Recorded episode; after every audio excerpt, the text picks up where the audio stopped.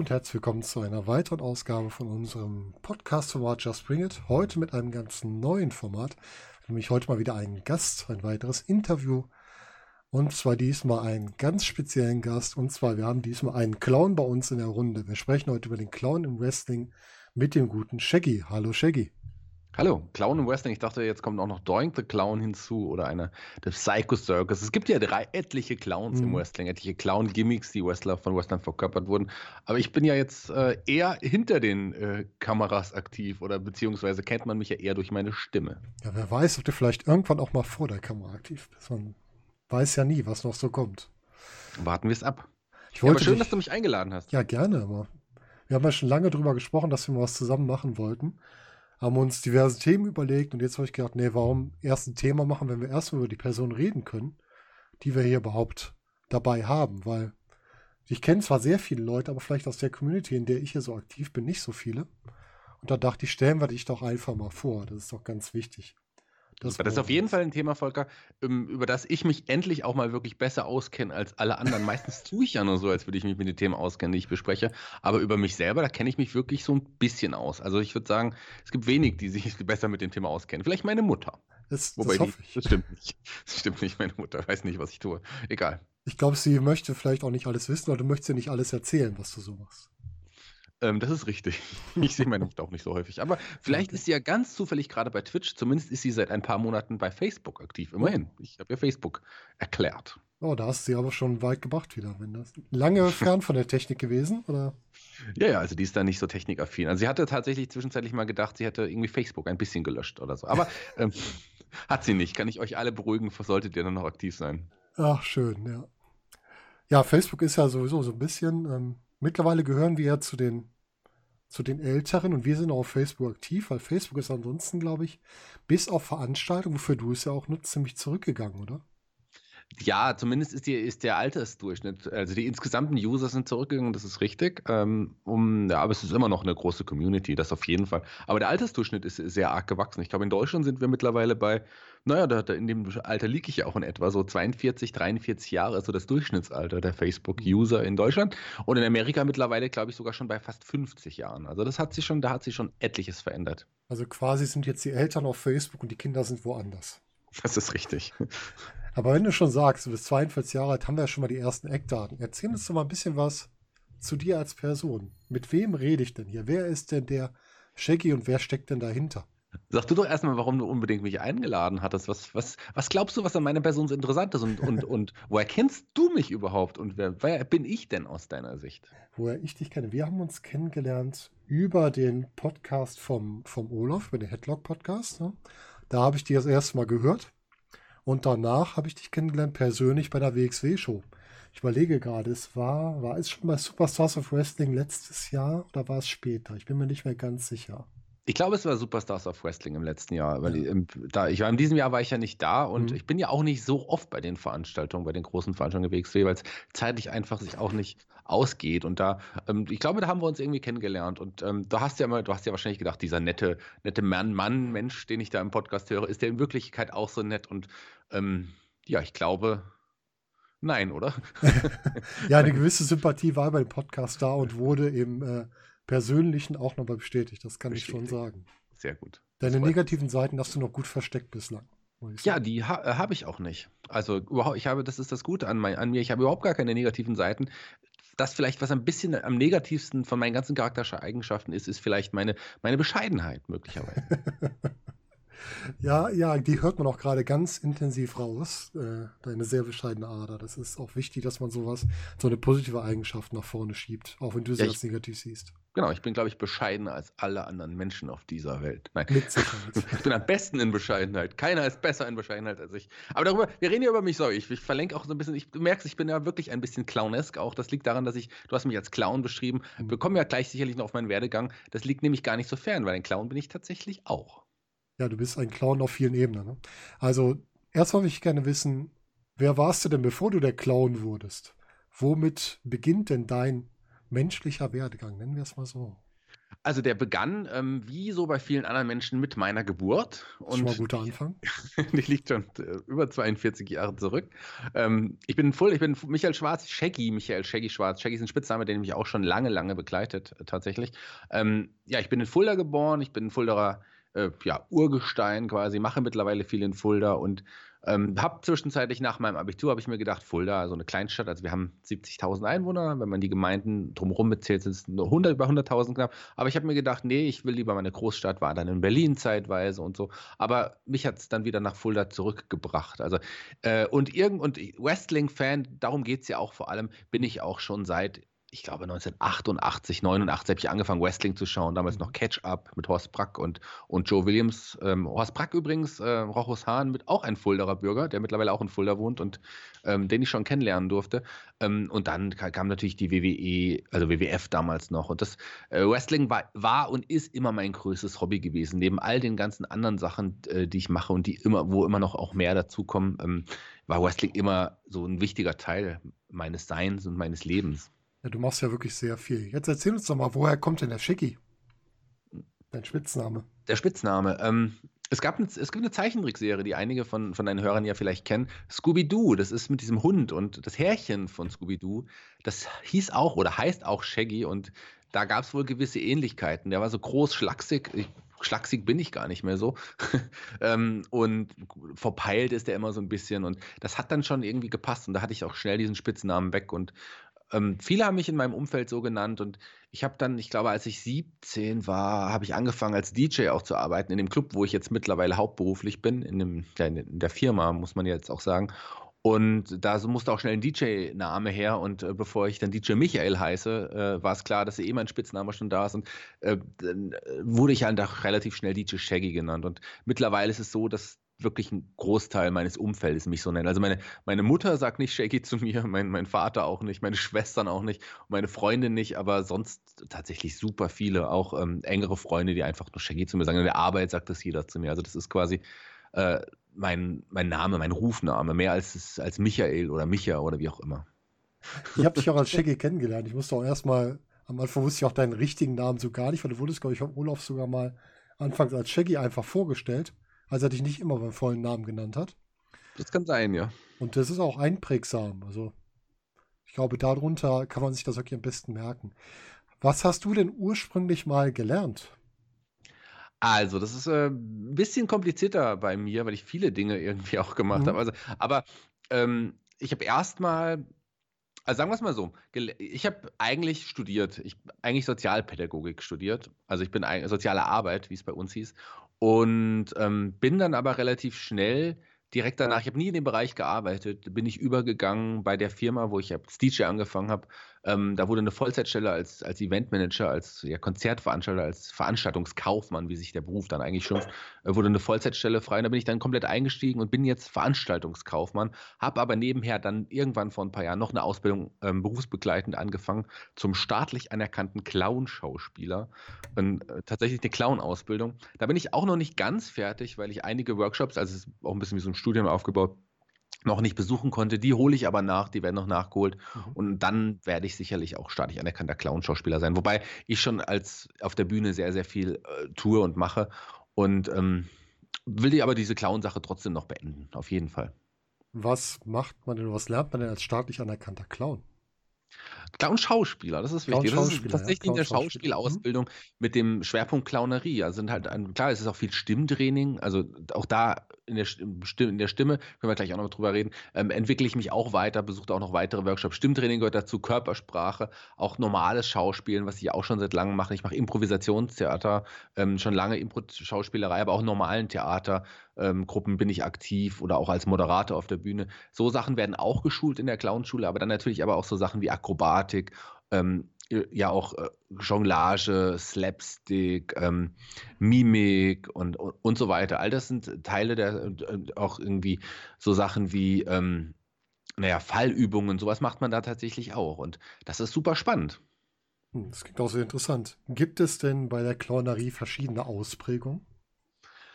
Auf jeden Fall. Man spezialisiert sich dann auch auf zwei Schwerpunkte ähm, und da macht man dann auch am Ende dann so quasi seine Prüfung darüber. Es gibt, es gibt ja verschiedene Arten von Clowns auch. Und mhm. Ähm, man bekommt in der Clownschule nicht vorgeschrieben, welche Art von Clown man ist, sondern das beginnt eigentlich damit, entdecke den Clown in dir. Das ist quasi auch der Grundworkshop und das ist die große Thematik des ersten, ähm, ersten Lehrjahres eigentlich. Weil man, man, man probiert viel aus und entdeckt dann selber in einem, was, was man für eine Art von Clown ist, wo man, wo man ja, stärker ist, welche, welche Schwächen man hat oder welche Stärken man einfach viel mehr ausbauen sollte. Und in die Richtung geht man dann. Ein Clown ist ja eine gescheiterte Persönlichkeit. Und da geht es immer darum, ähm, ja, aufzustehen und, und das Beste aus dem Scheitern zu ziehen mhm. und vielleicht auch die Komik, gewisse Komik daran zu erkennen. Und das, ähm, das ist, macht einen Clown aus und das ist, glaube ich, etwas, was mein, mein Leben auch ausmacht. Ich versuche alles immer positiv zu sehen oder vieles.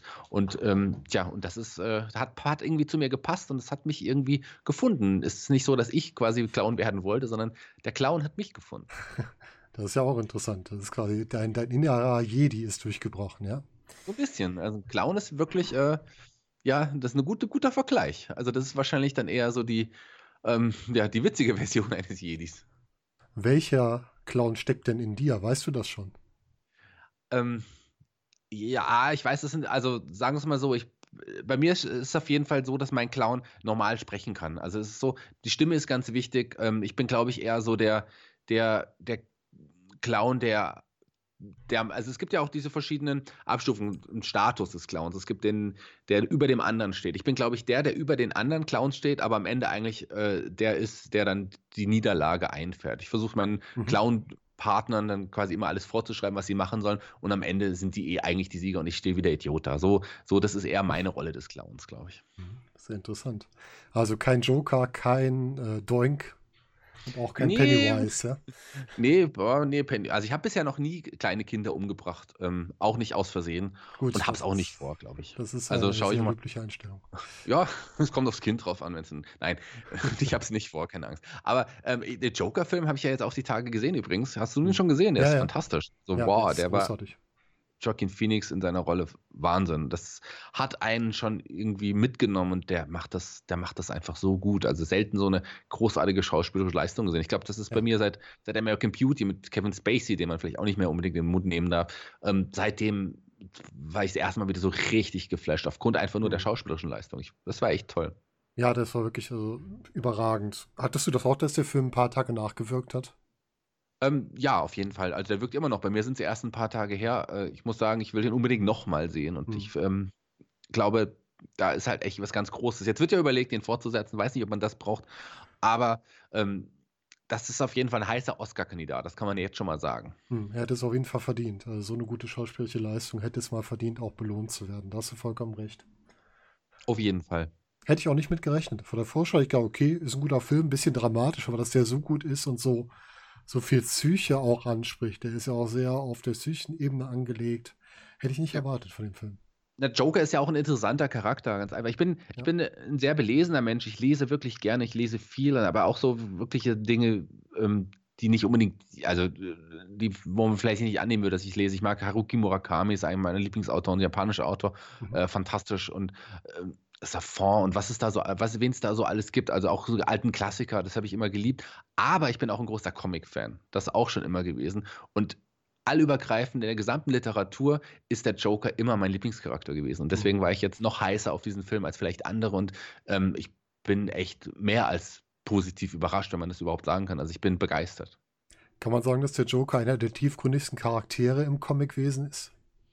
Im Comicwesen, ja, auf jeden Fall. Ich meine, da sind nicht, da sind nicht alle Charaktere sehr tiefgründig, aber der Joe, aber einige schon. Viele haben auch wirklich große Background-Stories und tragische Geschichten. Aber der Joker ähm, ist natürlich eine der tragischsten Figuren. Welche Abwandlung des Jokers man auch immer nimmt, da ist man sich auch nicht klar und da gibt es ja auch verschiedene Varianten.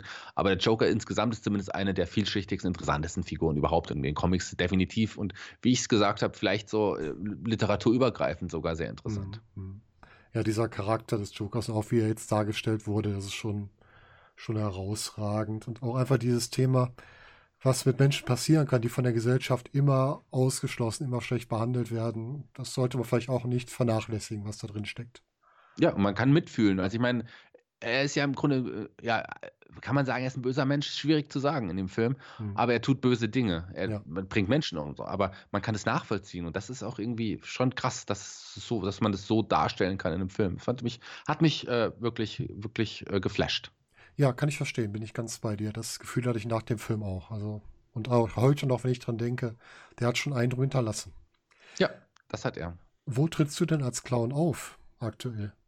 Ich trete als Clown ja eigentlich gar nicht auf. Also mhm. Äh, es gibt einige Mixed-Shows, die ich auch selber moderiere, wo ich dann mal so ab und an mal was als Clown mache oder ich mhm. habe Veranstaltungen moderiert mit meinem Clown-Duo-Partner, den ich an der Clownschule auch kennengelernt habe, ähm, wo ich dann aber eher so der Normale war, zwar mit clownesken, ähm, clownesken ja, äußerlichen und clownesken Eigenschaften, aber eigentlich war der andere der Clown, der mich, und nicht der normale Moderator, und er hat mich dann quasi so gestört. Das ist so eine, so eine Clowns-Duo-Nummer, die er gemacht mhm. hat. Mhm. So Sachen. Aber ähm, ansonsten habe ich diese Clowns-Ausbildung nur genutzt für meine anderen schauspielerischen Sachen, um dann noch Clowns-Techniken hinzuzufügen, weil das ja schon, schon was Spannendes ist. Aber ich ehrenamtlich, sowas mache ich dann in, in Altenheim, Kinderhospiz und sowas, das mhm. nebenher. Aber das war nicht der Grund, warum ich das gemacht habe. Aber wenn ich als Clown auftritt, dann eher wirklich so, so, so, so Dinge, wo, die, die wichtig für die Menschen sind. Wenn du so in einem Kinderheim bist oder im Kinderhospiz, noch krasser. Das ist schon, das ist schon heftig, wenn du dann diese, die, die Kinder, äh, wenn du weißt, die Kinder haben nicht mehr lange zu leben und du bringst ihnen trotzdem nochmal so ein kleines Lachen auf, auf die Lippen, das ist dann schon was Besonderes. Aber das ist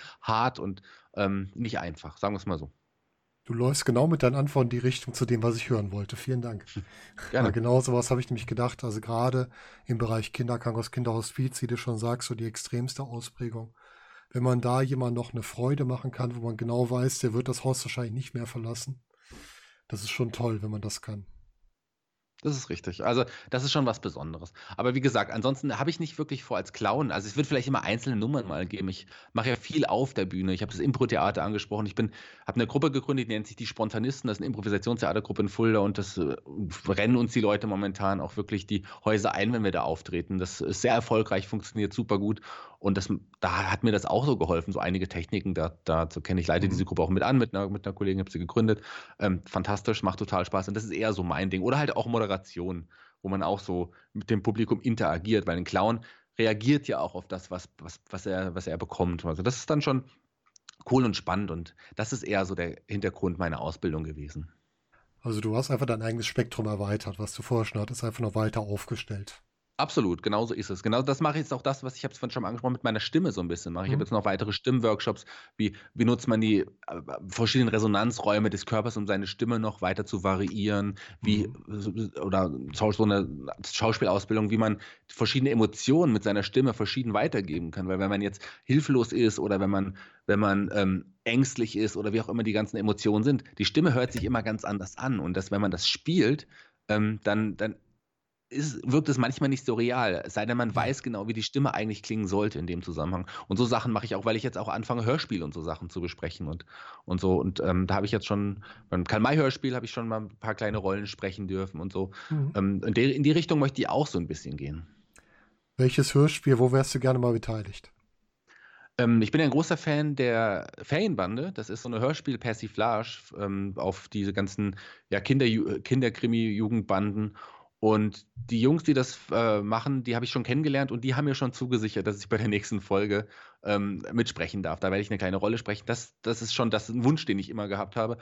Und ähm, ich habe ja auch schon mit Oliver Rohrbeck, dem Justus Jonas von den drei Fragezeichen, mhm. was ja meine absolute Lieblingsserie ist, mit dem habe ich auch schon auf der Bühne gestanden und habe da schon Kommissar Reynolds sprechen dürfen und habe jetzt auch vor kurzem Jens Wawacek kennengelernt, den Peter Shaw spricht, eigentlich ein Idol meiner Kindheit und habe den, den, bei einer Veranstaltung betreuen dürfen und kennengelernt. Wir waren dann abends noch essen und das war auch toll. Also wenn du den Helden deiner Kindheit wirklich mal persönlich triffst und dann versteht ihr euch auch noch super gut und ähm, bleibt dann auch noch im Kontakt, wir sind auch immer noch im Kontakt ähm, dann ist das schon was Fantastisches. Also klar, ist es mein Fanband ist jetzt erstmal das, das nächste, aber klar würde ich gerne irgendwann mal bei den drei Fragezeichen eine Rolle sprechen. Das ist ja so das Nonplusultra dann für mich. Und ähm, die Chancen sind da. Wie gesagt, ich ähm, Oliver Robert kennengelernt, habe auch Kontakt zur Agentur, ähm, aber vor allem mit Jens Wawacek äh, habe ich mich verstanden. Wir haben uns auch schon, ich werde die jetzt auf drei Fragezeichen jetzt live sehen, die sind jetzt aktuell groß auf Tour und mhm. ähm, da hat er mich auch hinter die Kulissen nochmal eingeladen und da würde ich noch einiges sehen. Und gerade der Tourregisseur äh, Kai, Kai, Schwind, der auch, die, ich glaube, das Buch auch zu geschrieben hat, ich glaube mit Andreas Fröhlich zusammen, ähm, der ist ja auch ein guter Bekannter von mir, der ist einer der Fanbande, der Macher und äh, der war ja auch ein Giganten in meinem Podcast, den ich mit dem Markus Holzer zusammen mache, da auch schon als Gast. Und ähm, auf den freue ich mich auch sehr, den dann wiederzusehen. Ja, drei Fragezeichen, da sagst du gerade, das ist auch so. Meine Frau schreibt gerade auch schon 22.11., da sind wir bei den drei Fragezeichen auch, bei der Live-Tour. Und das ist auch bei uns so die, die Top, ähm, das Top-Hörspiel eigentlich. Seit Jahrzehnten höre ich das schon. Meine Frau ist ein bisschen später eingestiegen. Aber irgendwie jeden Abend, wenn wir es schaffen, hören wir nochmal eine Folge. Das ist einfach immer schön. Das sind so Kindheitserinnerungen, aber die werden auch, auch wenn er älter wird, kann man das immer noch hören. Das ist wirklich schön. Und dich da mal drin zu hören, das wäre natürlich auch nicht schlecht. Das wäre toll, aber das ist natürlich jetzt, das, das liegt noch in weiter Ferne. Ähm, das wird vielleicht irgendwann kommen. Das werden, das ist, ich würde es jetzt noch nicht als Wunsch bezeichnen, aber mhm. wenn ich da so weitermache, ist das natürlich ein logisches Ziel, was ich dann haben würde, mit Sicherheit. Ja, dann äh, warten wir mal ab, ob wir beim bis zum nächsten Live-Hörspiel den Shaggy schon mal gehört haben. ich bin gespannt. Jetzt haben wir über deine Clown-Tätigkeit gesprochen, wir haben über deine ganzen Sprachsachen gesprochen, wir haben über zwei Hörspielen, wir werden auch später nochmal auf die Podcasts kommen. Aber du hast davon gesprochen, du bist jetzt als Veranstalter aktiv. Schwerpunkt also dein Hauptjob ist ja. das jetzt. Erzähl uns doch ein bisschen was dazu. Erzähle ich gerne. Ich würde ganz kurz nochmal, bevor wir, ähm, ich habe eine Sache noch, die vielleicht ganz witzig ist, die ich glaube ich selten erst erzählt habe. Ich glaube, das wissen die wenigsten. Ähm, ich habe ja damals, bevor ich dann, äh, also ich bin dann damals von der Schule gegangen und bin nach Berlin erstmal. Das habe ich ja vorhin kurz ange angerissen. Mhm. Mit, einem, einem anderen Ziel. Weißt du, was mein Wunsch damals war, tatsächlich Wrestler oder im Wrestling-Business aktiv zu sein. Ah. Und, und, bin natürlich auf, bin in Berlin auf eine Wrestling-Schule gegangen, zeitweise. Wrestling-Catch-Fans Berlin, die damals auch mit der GWF, die in Anfangsschulen steckte, mit zusammengearbeitet haben. Ähm, da habe ich angefangen, Wrestling zu trainieren. Und das war ganz, ganz spannend. Da gab es aber auch, da gab es Training, körperliches Training, aber auch so ähm, die, die Promo-Classes so ein bisschen. Und in ich hatte das Gefühl, dass ich bei den Promo-Sachen ähm, besser war als meine Lehrer. So, das war so ein bisschen komisch, aber dafür Wrestling, das war einfach. Also Wrestling war cool, aber so das Aufwärmen und dahin, diesen ganzen Weg, das war auf Dauer einfach echt zu anstrengend für mich. Da habe ich gemerkt, mhm. nee, körperlich ist es wahrscheinlich äh, nicht das Richtige, so super sportlich bin ich nicht.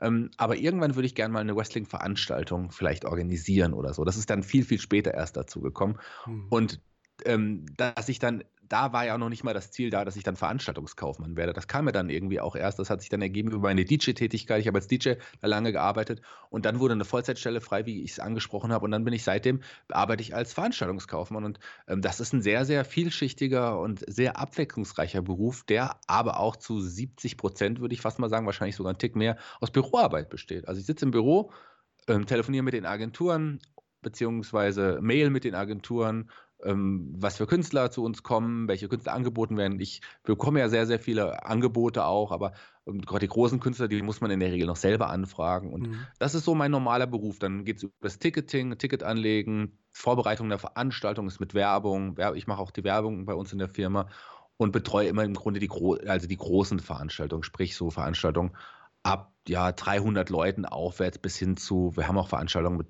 ja, ein paar tausend mhm. Gästen, sowas. Und da ist alles dabei. Wir, wir veranstalten Kindertheater bis hin zu ja, Rockbands oder, oder ähm, Dieter Nuhr ist jemand, der oft bei uns ist, zum Beispiel, den ich mittlerweile auch ganz gut kenne. Oder Olaf Schubert war jetzt erst die Tage da. Aber auch so, wir hatten auch schon Bands wie, ja, früher Rammstein, Sie, die Toten Hosen, also in der Richtung hat das sind alles Bands, die wir auch schon hatten. Oh, sehr rockige Ausrichtung, ja? Oder habt ihr einfach bunt ja, springt alles da an Musik? Ja, wirklich auch? bunt gemischt alles. Also wir haben auch wir veranstalten auch Partys, da sind mittlerweile eher zu Techno-Partys geworden. Also es ist wirklich bunt gemischt. Also ursprünglich ich selber habe als DJ, wo ich angefangen habe, bekomme eher aus dem Rock, aus dem Indie-Bereich. So. Aber mhm. mittlerweile ähm, ist ein großes, ja eigentlich eine meiner Hauptverdienstquellen, die wir noch gar nicht angesprochen haben. Ich bin ja auch Hochzeits-DJ. Mhm. Ich bin ja auf Hochzeiten sehr, sehr viel. Ich habe bestimmt 30 bis 35 Hochzeiten im Jahr. Äh, die sind ja auch meistens samstags. Das ist auch ein Grund, warum ich nicht so oft bei den Wrestling-Veranstaltungen bin, weil ich bei einer Hochzeit am Ende natürlich deutlich mehr Geld äh, verdiene und ähm, das ja auch Spaß macht vor allem. Ja, natürlich. Und äh, muss ja einfach sagen, dein Job ist halt auch einer, wo man halt oft zu Zeiten auch noch arbeitet, wo andere im Grunde frei haben, oder? Ganz genau. Also sei es jetzt die Veranstaltung, wenn ich jetzt so eine große Veranstaltung äh, sehe, die, wie ich gesagt, mit ein paar tausend Gästen zum Beispiel, dann fängt die ja morgens um 6 Uhr, kommen dann schon meistens die Technik an, also in die Halle. Wir haben verschiedene Hallen, die wir bespielen. Da muss ich dann schon da sein und äh, bis die Technik auch wieder abgebaut wird, es vergehen manchmal so 20 Stunden, dauert dann so ein Veranstaltungstag und so lang kann das auch manchmal gehen. Oder wenn ich eine Party betreue, geht es abends los und komme dann erst um 6, 7 nach Hause. Beziehungsweise bei Hochzeiten, wenn ich da auflege, ähm, was ja das ist ja nicht Teil meines Hauptberufs, aber das ist, ich meine, das ist ja eigentlich auch ein, ein Hauptberuf, weil ich habe noch ein Gewerbe, über das dann meine künstlerischen Tätigkeiten irgendwie abrechne. Und das sind ja dann auch, äh, da komme ich auch nicht vor 6, 7 Uhr nach Hause, nachts, also morgens. Das heißt, wie viele Stunden hast du so in der Woche? Was würdest du hochrechnen, grob gesagt? Ähm, den ich jetzt quasi alles mache, was ich, also, wenn ich, da muss ich ja meine Proben und, und auch das alles mit hinzuzählen. Ähm, sagen wir es mal so, ich habe morgens ich, also ich muss erst um 10 in der Regel im Büro sein, mhm. wenn da nichts anderes ist. Dann stehe ich immer gerne so um 8 Uhr auf, habe dann morgens meine anderthalb Stunden, wo ich in Ruhe, äh, wo ich irgendwie Ruhe habe. Ja, und dann gehe ich aus dem Haus und komme dann immer so um 12, 1 Uhr nach Hause. so. Ja, das sind schon ziemlich heftige Tage, ne? Also. Ja. Ja, aber das, das macht ja auch Spaß. Also ich, ich habe das, äh, das Glück, dass das alles, alles Dinge sind, die mir Spaß machen. Auch mein, mein Beruf mir total Spaß macht. Meine Kollegen sind auch Freunde, kann man so sagen. Also das ist alles, alles, was ich tue, da habe hab ich wirklich Glück im Leben gehabt, dass mir das alles wirklich Spaß macht. Das ist ja im Grunde das alles Hobby zum Beruf gemacht irgendwie. So, mhm. ähm, und das ist schon fantastisch. Also ja, auch die Wrestling-Podcasts, da bin ich ja auch irgendwie durch Zufall reingekommen und mittlerweile ähm, habe ich mir da ja auch so einen kleinen Namen gemacht. Das ist ja jetzt auch, ist ja so. Also, und das macht ja, auch wirklich Spaß. Ja. Also und, äh, und du hast das, das Glück, Beispiel. du hast auch eine Partnerin, die das versteht und auch unterstützt quasi deine, deine Wünsche, deine Ziele. Ja, ja, klar. Also ähm, also meine Freundin, bei meiner Freundin ist es so, die, die, die unterstützt das sehr, weil sie ähm, ist ja auch künstlerisch auch aktiv. Die sind in meinen beiden Theatergruppen mit dabei, zum mhm. Beispiel. Also da, da sehen wir uns zumindest häufig. Sie ist aber auch Krankenschwester und ähm, da hat sie auch verschiedene Schichten und das, das passt schon ganz gut. Also wenn sie jetzt normal arbeiten würde, 8 bis 16 Uhr, würden wir es, glaube ich, weniger sehen als so, wie jetzt mit ihren Schichten ist. Das ist bei meiner Freundin überhaupt kein Problem. Bei meiner Frau ist es schwieriger. Da ist es äh, Quatsch. und erst bei den Kindern, bei den ganzen. Ne? Ja, bei den. Ja, die kenne ich ja nicht mehr alle.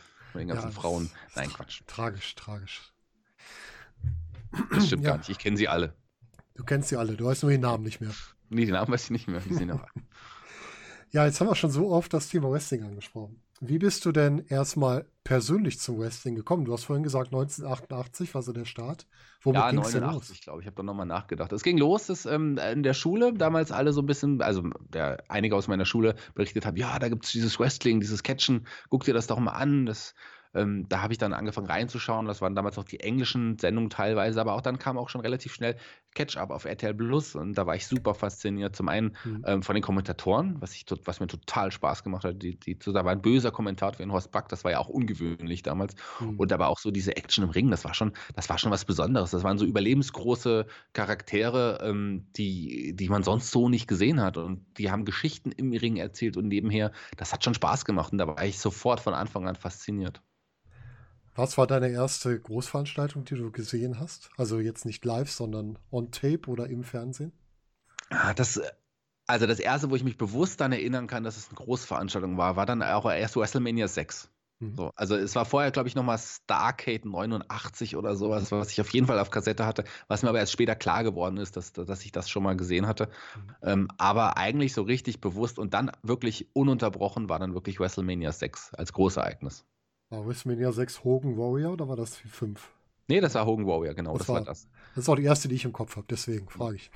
Ja, ja, das ist WrestleMania 6. Das ist auch ganz witzig, weil Olaf Bleich von Headlock, mit dem wir diesen Headlock-Podcast, äh, den du angesprochen hast, über den mhm. wir sicher auch noch reden werden, mache, genau. bei dem ist es auch gleich. Also wir haben etwa so einen gleichen Werdegang. Ich habe einen Tick früher angefangen als er, weil ich ja noch mit den alten NWA, WCW-Sachen dann so ein bisschen in Berührung mhm. war.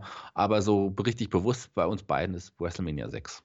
Ja, das ist lustig. Wirklich viele, die so in, in der Altersspanne, sagen wir mal, zwischen Mitte 30 und Mitte 40 sind, haben da ihren ersten Einsatz bei der WWF damals noch ja. gehabt. Ne?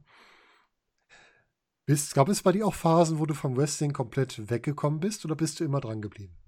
Ich bin immer dran geblieben. Also es äh, war dann auch nicht immer so ganz einfach zeitweise, weil es ja manchmal nicht im deutschen Fernsehen war, aber ich habe es irgendwie immer verfolgt. Ich war ganz am Anfang, ich war ja also da war ich auch noch relativ jung, bin ich in die Berührung gekommen mit dem Wrestling Telegram. Das war so ein Newsletter, der mhm. damals von Bad Model und ähm, ich glaube, ich weiß nicht, wer da noch aktiv war, ähm, verschickt wurde, den wöchentlichen Newsletter. Da war, es war dann relativ früh, dass ich angefangen habe, auch hinter die Kulissen zu blicken. Das war schon was Besonderes. Das war dann also, es war dann noch vielschichtiger, als es im Fernsehen dann irgendwie gezeigt wurde dadurch für mich. Und ähm, das habe ich halt einfach an dem Wrestling gemocht, dass es ja wirklich geschriebene Geschichten auch irgendwie waren.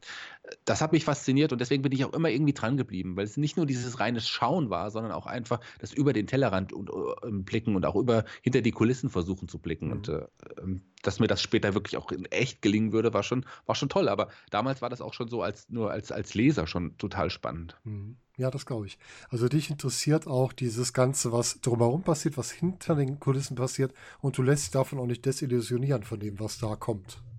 Gar nicht, gar nicht mal. Also ich bin ja sogar, gehöre ja sogar zu den Leuten, denen die West, ich, ich liebe die Wrestling-Kämpfe natürlich, aber für mich sind die auch nur Beiwerk. Also wenn die mhm. Stories nicht stimmen, ähm, dann bringt mir so ein Kampf auch irgendwie gar nicht. Ich will die Charaktere sehen, die Gimmicks sehen. Das finde ich deutlich interessanter. Also oft, mittlerweile skippe ich auch Matches, auch wenn die, wenn ich weiß, die sind bestimmt cool, muss ich mir nicht das ganze Match anschauen. Viel mhm. Neues sehe ich vielleicht nicht. Und trotz allem ist es cool. Aber letzten Endes geht es mir um den Entrance, um, um die Interviews und, und wirklich die Geschichten drumherum. Die sind für mich mindestens genauso wichtig wie der Kampf im Ring. Es passiert mir manchmal ähnlich wie dir, dass ich wirklich mir Zusammenfassung anschaue und dann die Matches durchspule und äh, mir angucke, was dazwischen passiert. Ja. Das kann mir auch passieren, ja. Ähm, wer war denn dein allererster Lieblingswrestler? Das ist eine Sache, mit der mich Olaf auch oft irgendwie aufzieht, ähm, weil es nur eine kurze Zeit war. Sagen wir es mal so. Da habe ich jetzt noch nicht so einen richtigen Blick gehabt. Da musste ich erstmal aussuchen. Also jemand, den ich ganz von Anfang an interessant fand, war äh, den werde ich gleich nochmal erwähnen, weil das, glaube ich, mein Alltime favorite of all, also wirklich ist. Ähm, den habe ich damals schon relativ früh kennengelernt, den fand ich super interessant. Aber so richtig geil am ganz am Anfang war jemand, schillernde Figur mit der großen Gartenschere und zwar Brutus the Papa Beefcake. Das war mein erster wirklich Wrestler, wo ich sagte, boah, das ist jetzt mein Lieblingswrestler. Mhm. Ähm, das waren aber nur wenige Monate und dann habe ich schon jemand anderen gesehen, den ich dann noch besser fand. Das war dann der Texas Tornado. Kerry Van Eric war so da war ich dann ein richtiger, richtiger Fan. Also mhm. das, mhm. äh, aber Brutus Beefcake muss man eigentlich als ersten Lieblingswrestler von mir bezeichnen, was vielleicht ein bisschen, ja, peinlich ist im Nachhinein. Aber Kevin Eric, der Texas Tornado, der war, den fand ich dann super cool und der war richtig krass. Aber der Wrestler, der mir ganz am Anfang äh, schon aufgefallen ist, weil er auch so ein bisschen anders war, das war äh, Flying Brian Pillman. Und mhm. Brian Pillman ist, glaube ich, mein All-Time-Favorite. Ja, der, den muss ich dann auch immer nennen. Ja, Brian Pillman ist natürlich gerade für das, was dir so gefällt, für die Geschichten, für die ganzen Stories und auch für die Sachen, die du ja gesagt hast, die dir in deinem Job und auf der Clownerie so gefallen, das ganze Mimik, Sprache und sowas, da ist Brian Pillman natürlich auch ein Paradebeispiel für. Fantastisch. Und eine andere Lieblingswrestler, die dann noch kam, als ich noch einzelne Lieblingswrestler hatte, das waren dann auch so Leute tatsächlich wie Sid also Sid mhm. Justice oder Sid Vicious, den fand ich einfach beeindruckend von seiner Statur. Ein, ein stunning Steve Austin, den fand ich auch ganz toll, mhm. gerade in Verbindung mit Brian Pillman eine Zeit und dann auch Steve Austin selber. The Rock natürlich, den, den, den fand man toll. Und äh, heutzutage sind es dann so Leute wie ja, Kota Ibushi, den ich ganz, ganz toll finde. Ein MJF finde ich super interessanter, super interessanter Charakter bei AEW. Ähm, so die Richtung dann eher ja, hat alles wirklich Charaktere, ne? Also nicht nur Leute, die in Anführungsstrichen nur gut wrestlen können, sondern Leute, die auch was darstellen. Das ist das, was man bei dir so raushört, was ja. dich besonders reizt, ne? Ja, das ist mir, das ist mir auch wichtig, klar. Was ist denn früher mit äh, Jake Roberts zum Beispiel? Den fand ich auch immer ganz cool. Also der, der hat ja auch seine eigene, eigene Art gehabt, aber der, ähm, ich fand den optisch jetzt nicht so cool, diesen hm. Schnurrbart und diesen Fukuhila, das war es nicht. Also dann war das, dann war das eher so ein, so ein Mr. Perfect, der mich dann auch eher mhm. fast sehr vom Anfang fasziniert hat. Und dann kam natürlich noch ein Bret Hart und so, das, war, das war, waren die Wrestler, die, die mich dann lange begleitet haben. Owen Hart. Ja, die Harz ist auch ein ganz großer Block im, in der Wrestling-Zeit, ja, wobei man ja leider sagen muss, dass einer davon uns ja nicht so lange begleitet hat, wie er eigentlich hätte sollen, durch den tragischen Unfall. Aber kann ich ja. verstehen. Gerade ja, Owen hat. Tragische Geschichte, genau. Owen, das war schon jemand, äh, der damals eigentlich in der zweiten Garde immer so war. Klar, hat auch mal ein Main Event mitgeschnuppert. Aber ich glaube, wenn der jetzt noch heute leben würde, wäre das auf jeden Fall ein weitaus größerer Star, als er es jetzt irgendwie so ist durch sein tragisches Ende. Ich glaube, der mhm. hätte es noch mal oben mitgemischt und das wäre dann ein würdiger Main Eventer gewesen. Der hatte auch einfach wirklich alles, was man so braucht. Und klar, der war leichter und kleiner, war ein Bret Hart auch. Aber heutzutage, schau dir die Wrestler heute an, die oben mitspielen. Ich meine, ein, ein Seth Rollins, ähm, äh, der ist kleiner als ein Owen. Ja, richtig. Ich glaube sogar, dass Owen Hart vom Charisma größer hätte werden können als sein Bruder. Das würde ich so unterstreichen. Das kann auf jeden Fall so sein. Weil der hatte einfach noch ein bisschen mehr Ausdruck. Bret Hart war ein super Wrestler und hat auch seine Sachen gut gemacht. Ich war ein großer Bret Hart-Fan. Das war so mein erster dauerhafter Lieblingswrestler. Aber Owen war immer noch so ein Ticken besser in der Darstellung. Der konnte ja auch als Bösewicht war sehr gut dargestellt. Und der konnte halt gut sich auch wirklich präsentieren. Ja. Und leider viel zu früh von uns gegangen und ich, man kann nur darüber mutmaßen, was aus ihm geworden wäre. Ich glaube aber schon, dass er sicherlich oben hätte mitgespielt. Hätte. Falsch grammatikalisch, aber du weißt, was ich sagen will. Ja, ich weiß, was du mir sagen möchtest. Gar kein Problem. Deine Katze im Hintergrund. Ist ja, ja. Katze? Eine Hallo, unserer Katze. Katzen. Die wie, heißen, wie heißen eure Katzen denn? Äh, Polly, Lisa und ähm, Server. Okay. Und Polly rennt ja gerade rum, die alte Katze, und ist nur am Meckern. Normalerweise ist die nicht hier bei mir am Schreibtisch, aber heute muss sie natürlich hier hinkommen. Und mir ich was glaube, erzählen. das liegt an meiner Stimme. Ja, Hallo. Die hört sie aber gar nicht. Ich habe dich auf dem Kopfhörer. Aber Ach so. Sie merkt wahrscheinlich die Vibration durch den Kopfhörer. Hallo, Polly. ja, Lieblingsschwester. Brian Pillman hast du gesagt. Wie findest du denn seinen Sohnemann? Der ist ja mittlerweile auch aktiv. Ja, hat auf jeden Fall die gleiche Frisur wie Pillman zu seiner äh, Anfangszeit so ein bisschen. Ähm, schreckliche Frisur, davon mal abgesehen. Ja, ähm, ja äh, ich verfolge seine Karriere nur so am Rande. Ähm, äh, eigentlich beim MLW so ein paar Kämpfe gesehen und war ja auch ganz am Anfang auch ich glaube, bei der wie gesagt, Battle Royale am Anfang, der mhm. Casino Battle Royale auch mal zu sehen. Ich finde den sehr interessant. Also, ähm, ich schaffe es nicht wirklich, das zu verfolgen. Gut, da ist auch, ist auch eine Sache der, eine Frage der Zeit bei den ganzen Wrestling-Shows, die er mittlerweile hat. Den ganzen Content, den man da hat. Das ist ja auch gar ja. nicht so leicht, das alles zu verfolgen. Ja, das ist richtig. Ja, und du bist ja jetzt nicht nur, dass du das amerikanische Wrestling dir anschaust, du bist ja auch ins deutsche Wrestling so ein bisschen reingewachsen. Wie bist du denn dazu gekommen? Ähm, ja, das ist äh, gar, also es war so, ich habe früher einen Wrestling-Podcast angefangen zu hören und äh, fand es super spannend. Da gab es einen Wrestling-Podcast, ich weiß nicht, ob äh, du den auch gehört hast, Pro Wrestling Anderswelt. Das war so ein Wrestling-Podcast mhm. von, ähm, ja, ich glaube, dem Disco King Frankie, der das unter, der unter produziert hat, aber da waren die äh, damals die ja die WXW-Offiziellen, Christian Jacobi äh, mhm. und ein Tassilo Jung, die da öfters auch des Öfteren zu Gast waren, beziehungsweise den Podcast halt mit moderiert haben. Und den hab, fand ich super interessant und da habe ich erste Einblicke in das Euro-Wrestling, das ich dann wieder ein paar Jahre schon nicht mehr verfolgt hatte. Also deutsches Wrestling habe ich früher auch mal so, ich war da oft bei Veranstaltungen in Hannover, in Berlin und, und, und Bremen und so, da habe ich öfters Veranstaltungen besucht mhm. oder auch Veranstaltungen der GSW, bei denen ich war, aber das war eher so vereinzelt. Und durch diesen Podcast bin ich wieder zurückgekommen ähm, zum deutschen Wrestling und fand es super interessant und da hat ein Christian Jacobi äh, mal gesagt, dass sie auch gerne ja gerne ähm, deutschlandweit veranstalten würden. Und mhm. wenn es Leute gibt, die als Lokalveranstalter agieren wollen würden, dann sollen sie sich bitte melden. Und ähm, das war ja für mich naheliegend. Zum einen, weil es schon mal immer ein Wunsch meinerseits war. Mhm wirklich Wrestling-Veranstaltungen zu organisieren und zum anderen, weil die Weg, äh, weil ich äh, das äh, WXW-Produkt auch sehr interessant fand ähm, und auch vor allem den Podcast, wie gesagt, und dass ich gedacht habe, das können wir ja mal ausprobieren. Habe Christian Jacobi zu mir eingeladen nach Fulda, habe ihm das gezeigt, die Location und sowas. Und da ich ja vom Fach bin im Grunde, ist eine Wrestling-Veranstaltung nicht wirklich viel anders als ein Konzert zu veranstalten. Mhm. Dann ähm, sind wir uns schnell einig geworden und äh, ich war einer der ersten Lokalveranstalter und bin aber der, der von, also auch am längsten noch, ich glaube, ich war sogar der Erste und bin auch der Einzige, von, der von Beginn an noch dabei ist. Und okay. äh, ich ich weiß, dass die ähm, WXW-Wrestler und aber auch die Offiziellen immer gerne nach Fulda kommen. Ich meine, da sind ja mittlerweile ja auch Freundschaften entstanden mit einigen. Das ist äh, schön, das hätte ich auch nie gedacht. Mittlerweile ist es, ähm, ja, also am Anfang waren sie noch zweimal im Jahr da. Das hat sich dann, zeitlich ist es für mich schwierig gewesen. Mittlerweile kommt, ist aber die WXW einmal im Jahr in Fulda und das läuft immer super. Und äh, wir haben ja eigene Fans und auch, wie gesagt, die, die, die, die Leute kommen selber auch gerne alle nach Fulda. Das ist doch schön, wenn man so eine Be Beziehung quasi nicht nur auf Business-Ebene, sondern auch darüber hinaus aufbauen kann. Ist das schon eine sehr angenehme Art, weil zusammenzuarbeiten, kann ich mir gut vorstellen. Ja, das ist richtig. Was gefällt dir an der WXW? Ähm, ja, äh, in allererster Linie gefällt es, äh, es ist ein Teil auch meiner, bin ich ein Teil der WXW-Familie geworden, einfach, weil ich, ähm, das werden wir sicherlich auch gleich nochmal ansprechen, ja jetzt nicht nur die WXW nach Fulda hole, sondern auch die WXW mich zu ihren großen Veranstaltungen dazu holt, einfach auch, weil ich ja vom Fach bin und da auch äh, ja in diesem Eventbereich mich einfach super gut auskenne und da und auch als DJ für die Aftershow-Partys der WXW ja äh, wichtig geworden bin, sagen wir es mal so. Ähm, und ich habe mich mit Christian Jacobi äh, angefreundet. Wir haben uns halt einfach gut verstanden. Tassili Jung verstehe mich auch sehr, sehr gut. Und das hat sich dann so ergeben, dass ich einfach auch zu den Veranstaltungen gekommen bin. Am Anfang, als ich das erste Mal gesagt habe, ich würde gerne mal helfen, würde ich kommen, da, haben, da bin ich erstmal hin und dann gab es noch nicht so richtig eine Aufgabe. Die wussten jetzt nicht genau, nicht genau, wie, also da kannte, kannten wir uns auch noch nicht so richtig mhm. gut. Dann habe ich aber von mir aus irgendwie so ähm, die, eine Kamera mitgenommen und dann habe ich damals ein da haben sie gesagt, okay, wir wollen jetzt so ein Making-of von Karat drehen und hast du nicht Lust, hier die Aufnahmen mitzumachen. Und ähm, das kam halt auch echt super gut an. Da ist ja diese sogar ein Making-of, eine Making-of-DVD mhm. entstanden.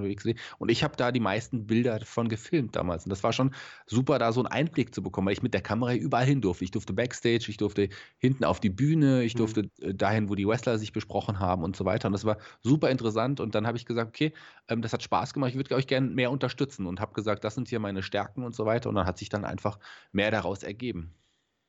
Ja, das ist ja genau das, was du auch gerne wissen wolltest, hast ja schon mit dem Newsletter gesagt, was dahinter steckt, reizt dich ja auch. Dann bist du da natürlich genau an der Stelle, wo du gerne sein möchtest. Das ist richtig. Und ähm, seitdem habe ich ja einige Aufgaben auch bei der WXW bekommen, die ich dann auch äh, gerne betreue, wie zum Beispiel das Media Center, wo die ja die ganzen Journalisten und, und Podcaster und kommen. Das habe ich immer betreut und wie mhm. gesagt die Aftershow-Party.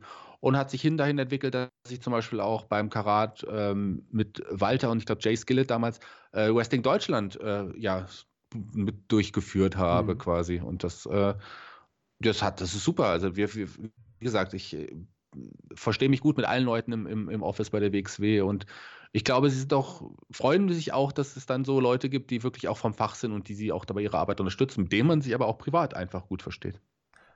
Ja, natürlich. Also am, am besten ist natürlich zu arbeiten, mit jemandem hast, den du auch persönlich magst. Ne?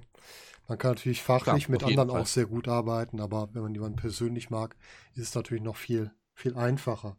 Das sind jetzt keine Aufgaben, die ich da habe, die jetzt andere Leute jetzt nicht auch erledigen können. Aber mhm. so mir muss man nicht viel erklären. Ich kenne mich da ja jetzt, habe ja auch einen Einblick in viele Dinge irgendwie so. Das läuft einfach. Das äh, ist einfach gut. Ich, also das macht wirklich Spaß. Ja klar, kann ich verstehen. Lass uns da gleich nochmal drauf kommen. Ähm, eine Frage, die mich noch interessiert, vielleicht auch einige Hörer. Was muss man denn alles beachten, wenn man eine Wrestling-Show veranstalten möchte? Auf was, an was muss man denken? Wie unterscheidet sich das von einem Konzert? Du hast eben gesagt, es ist nicht viel. Was sind so die wichtigen Kernpunkte? Naja, ist eine gute Frage, was der Unterschied zum Konzert ist. Also in der Regel sind es mehr Leute, die dann auf jeden Fall kommen. Das Catering also größer sein. Und da lege ich auch besonderen Wert drauf, dass die WXWler bei uns immer ein gutes Catering in Fulda bekommen. Dafür ist Fulda übrigens auch bekannt, nicht nur für ein fantastisches Publikum, sondern auch für ganz, ganz tolles Catering. Da kannst du im Grunde jeden Wrestler fragen, der schon mal in Fulda mit war. Äh, das wissen die ganz bestimmt. Ähm, ja, also die Vorbereitung ist nicht das A und O ist natürlich die Werbung im Vorfeld irgendwie. Und äh, das ist total wichtig, weil äh, also bei so normalen Wegs wie Hausshows erreichst du ja nicht die, die wirklich die Hardcore-Fans, sondern ich würde sagen, 70, 75 Prozent der, der, der Zuschauer sind so, so Fans, die mal in, Fulda, in der Nähe von Fulda wohnen und einfach mal sich eine Wrestling-Show anschauen wollen, weil mhm. sie es noch von früher kennen und so weiter. Die musst du erstmal erreichen. Die sind ja jetzt nicht in den Podcasts äh, aktiv und hören sich das an oder schauen sich Wrestling-Magazine an mhm. oder sowas. Die erreichst du einfach nur durch geschickte Werbung, sei es jetzt über Zeitungen, sei es über Straßenplakatierung und wie auch immer. Also dem, da brauchst du eine gute Marketingstrategie, um die Leute zu erreichen. Das ist schon mal das A und O einfach von der Veranstaltung. Das ist im Vorfeld. Du brauchst natürlich eine Halle, äh, wo du das veranstalten kannst. Da habe ich halt Glück, dass du das Kreuz in Fulda, dass ich da ja arbeite und dass ich das auch so zur Verfügung gestellt bekomme für so Veranstaltungen, obwohl das am Anfang bei den äh, anderen vom, von der, Firma erstmal so ein bisschen für Kopfschütteln gesorgt hat, weil die dachten, eine Wrestling-Veranstaltung, wir machen hier eigentlich Kultur. So. Aber die haben dann, waren, haben sich das dann auch mal angeschaut und waren dann auch super begeistert von der Stimmung auch und auch von dem Wrestling an sich so. Das äh, haben sie, waren sie überrascht, wie vielschichtig, wie cool das eigentlich mhm. ist mittlerweile sind auch alle, äh, da stehen auch alle da dahinter. So. Aber es ist trotzdem äh, ganz meine Veranstaltung, die ich, die ich quasi finanziell stemme, die ich aber auch komplett alleine betreue und vorbereite. Mhm. Dann natürlich, wenn es losgeht, brauchst du brauchst die, die nötige Technik. Du brauchst nicht nur die Halle, du brauchst die Technik, sei es jetzt Ton, Licht und was man da alles so braucht. Natürlich genug Platz, du brauchst die Bestuhlung, du brauchst Manpower, das alles aufzubauen und ähm, ja, und an dem am Tag, also die meiste Arbeit beginnt, ist eigentlich im Vorfeld. An dem Tag mhm. selber kommen dann halt die Wrestler, man bestellt, baut den Ring auf, man stellt die Bestuhlung und so weiter und so fort. Da ist dann nicht mehr so viel zu tun. Aber so diese ganze Vorbereit Vorbereitung ist schon im Grunde Standard. Das ist, weil das die gleiche Vorbereitung ist wie bei anderen Veranstaltungen. Was hinzukommt, was vielleicht bei anderen Veranstaltungen nicht so ist, ist, dass ich auch, dass es mir persönlich wichtig ist, und das sollte allen Wrestling-Veranstaltern wichtig sein, dass da auch Sanitäter vor Ort mhm. sind. Die brauchst du nicht bei jeder Veranstaltung. Wir haben manchmal Konzerte mit tausend Leuten, ähm, dann sind Sanitäter da, aber wenn du jetzt mal nur ein Konzert hast, wo jetzt 600, 700 Leute da sind, dann brauchst du auch nicht unbedingt Sanitäter, wenn du weißt, das ist jetzt kein, das ist einfaches Publikum, da kann nicht so viel passieren. Mhm. Ähm, aber so bei einer Wrestling-Veranstaltung ist es schon enorm wichtig, dass du da auch Sunnies irgendwie hast. Ja, allein auch für die Wrestler, wenn da was ist. Ne? Genau, genau. Das reicht Vor allem, vor allem. Also den Zuschauern passiert selten irgendwie was bei einer Wrestling-Veranstaltung. Klar gibt es auch manche Leute, die mal umgekippt sind oder so Aufregung. Das gab es schon, aber in der Regel ähm, ist es schon für eine, für eine äh, für, ist es natürlich für die Wrestler. Also ich weiß noch, bei der ersten Show in Fulda, ähm, da waren ja jetzt auch noch nicht, ich meine, mittlerweile sind die Shows in Fulda auch immer in der Regel relativ gut verkauft, in der Regel ausverkauft.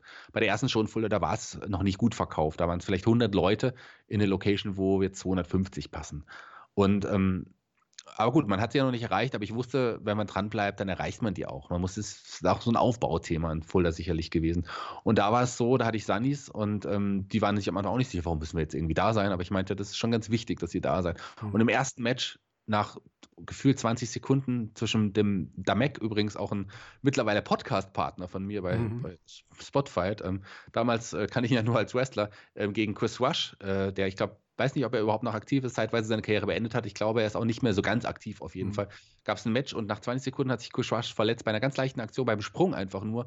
Und die Aktion, äh, also die, die, die Verletzung war so schwer, dass er dann, glaube ich, auch noch anderthalb Wochen in Fulda im Krankenhaus blieb und noch nicht verlegt werden konnte. Also mehrfacher Bänderriss, Knöchelbruch und sowas, allein durch einen Sprung. Und das direkt nach 20 Sekunden bei der ersten Show in Fulda. Das war natürlich ein krasser Einstieg. Und ich habe den Sanitätern gesagt, geht mal schnell zum Ring. Und die dachten, hey, das ist bestimmt nur Show. So.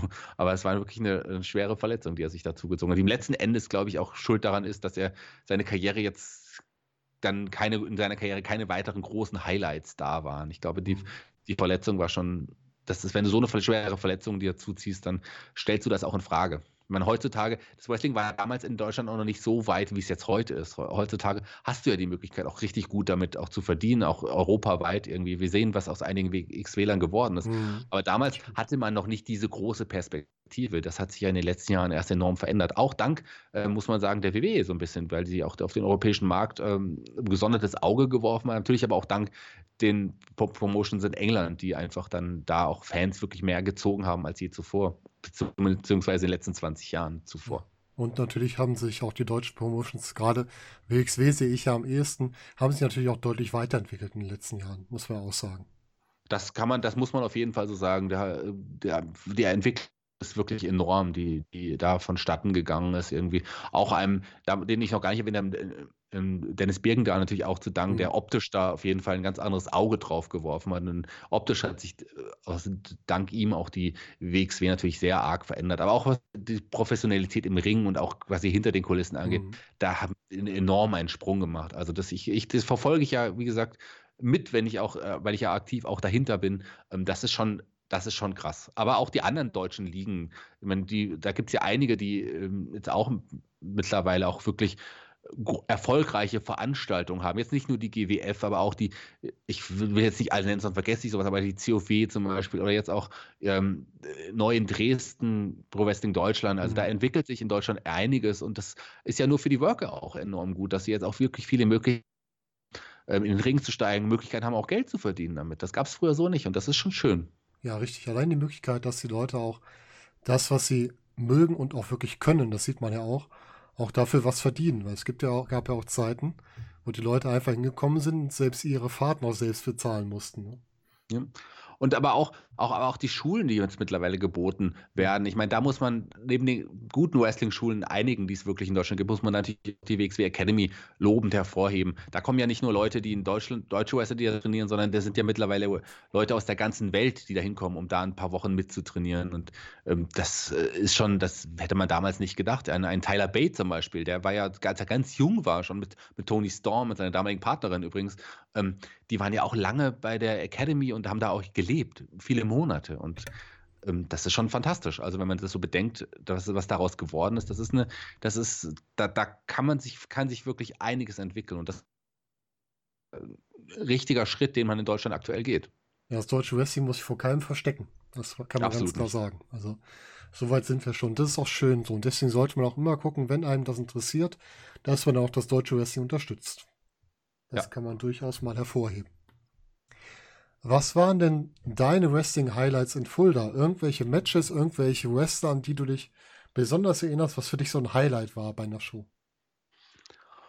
Ach, das sind viele Highlights tatsächlich gewesen. Ähm, um nur einige zu nennen, von When Man Wrestler nennt, ist natürlich toll, dass, was für Namen wir schon da hatten. Ich meine, UH Nation war so ein erster Gast aus Amerika, der nur das erste Mal exklusiv in Fulda aufgetreten ist für DXW. Ah. Mittlerweile hier Apollo Crews, das war zum Beispiel was ganz Tolles, aber natürlich die ganzen Leute, die sich entwickelt haben. Ich meine, ein Marcel Bartel, ein, ein Walter, ein, ein Tommy End, Alistair Black, das sind alles Wrestler, aber auch Alexander Wolf, Axel Tischer, das sind alles Wrestler, die mhm. ja in Deutschland oder Ilya Dragunov, ähm, alles Wrestler, die ich privat dann auch in Fulda kennengelernt habe, mit denen äh, ich ja dann auch noch Dinge, also privat Dinge unternommen habe, was ja auch total spannend war. Und wenn man mhm. bedenkt, wo die heute stehen, äh, man hat ihnen quasi eine kleine Möglichkeit geboten, sich auch weiterzuentwickeln, eine kleine Möglichkeit, die ich mit Fulda geboten habe. Aber trotzdem hat, war man Teil des Prozesses und das ist schon was Besonderes.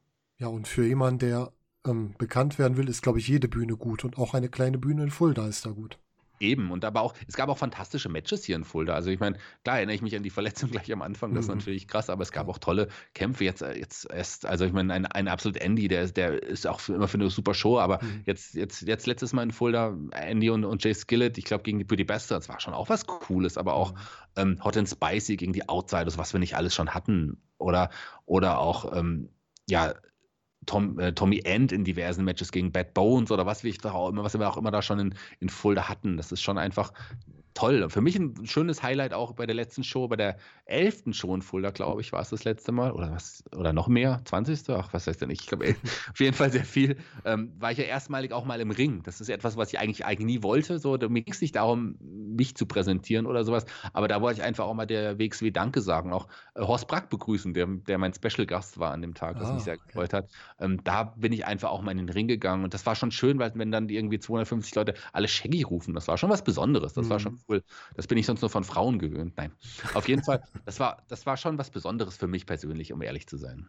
Ja, das kann ich verstehen. Wenn man dann wirklich mal auch das zurückgeben kann, was einem da so Gutes gebracht wird und auch wirklich mal, du bist ja immer ein Teil davon, aber da dann noch ein Stückchen mehr, ne? Wenn man dann auch mal selbst da drin steht und sich bedanken darf.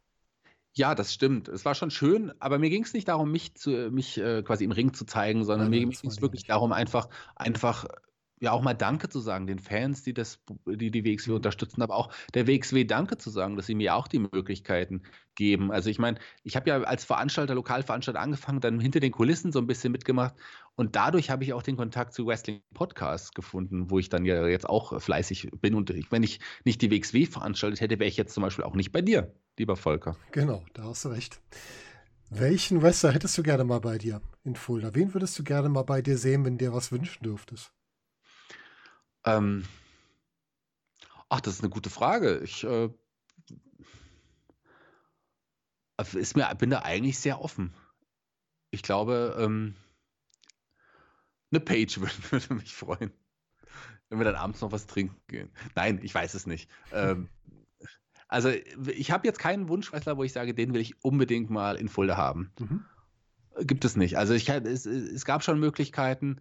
Ähm, andere Wrestler auch gerade vor einigen Jahren noch mit nach Fulda zu holen. Ja. Aber so, das ähm, will ich jetzt auch gar nicht ansprechen, welche Wrestler das damals waren, aber das wäre auch schon was Cooles gewesen für mich persönlich als Fan, aber so, ich, ich sehe das ja dann auch nicht unbedingt als Fan, wenn ich dann da bin. Also mir, ich freue mich über jeden Wrestler, der nach Fulda kommt, mhm.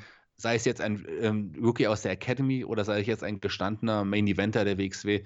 Ähm, ich freue mich wirklich über jeden Wrestler gleich und das ist schon, das, das meine ich auch wirklich so und deswegen ist es mir auch egal, wer kommt. Ich will nur, dass sie sich wohlfühlen und äh, wenn sie sich wohlfühlen, dann auch wirklich eine gute Leistung zeigen. Und das ist auch, das ist auch schön, das ist mir wichtig. Mhm. Äh, wer es jetzt ist, ist mir letzten Endes wirklich zweitrangig, ganz Sehr ehrlich. Sehr gesunde Einstellung. Aber wenn Page kommen würde, würde ich jetzt auch nicht Nein sagen. Die dürfte aber auch ohne eine Wrestling-Show zu dir kommen. Die dürfte immer kommen zu mir. Also wenn sie das jetzt hören, ich weiß nicht, ob Page normalerweise deinen Podcast hört, ähm, wenn sie das jetzt hören sollte, dann hoffe ich, dass meine Freundin das jetzt nicht hört, aber ansonsten kann sie dann trotzdem gerne kommen. Ja, ich werde deine Anfrage weiterleiten. Oder wenn ich auch, wenn du über hübsche Frauen im Wrestling ich finde ja auch Sonja Deville auch sehr hübsch, muss ich sagen. Mhm. Das hattest du schon erzählt, ja. Ja. Gut, die steht jetzt nicht auf Männer, aber naja. Ja, gut, aber man kann ja trotzdem Bin ja eh schon sich unterhalten. Ja, schön. Du hattest vorhin schon gesagt, du machst für die WXW noch viel mehr als Lokalveranstalter. Wir haben es schon mal angerissen. Erzähl doch noch mal, was machst du denn da alles? Ja, zum einen kümmere ich mich ja um ähm, das, was ich auch ja, gerne mache, natürlich um die Aftershow-Partys, ähm, Vorbereitung und äh, du Durchführung und natürlich dann als DJ auch, weil das ist ja etwas, was ich halt auch einfach gut kann. Das kann man ja einfach so sagen.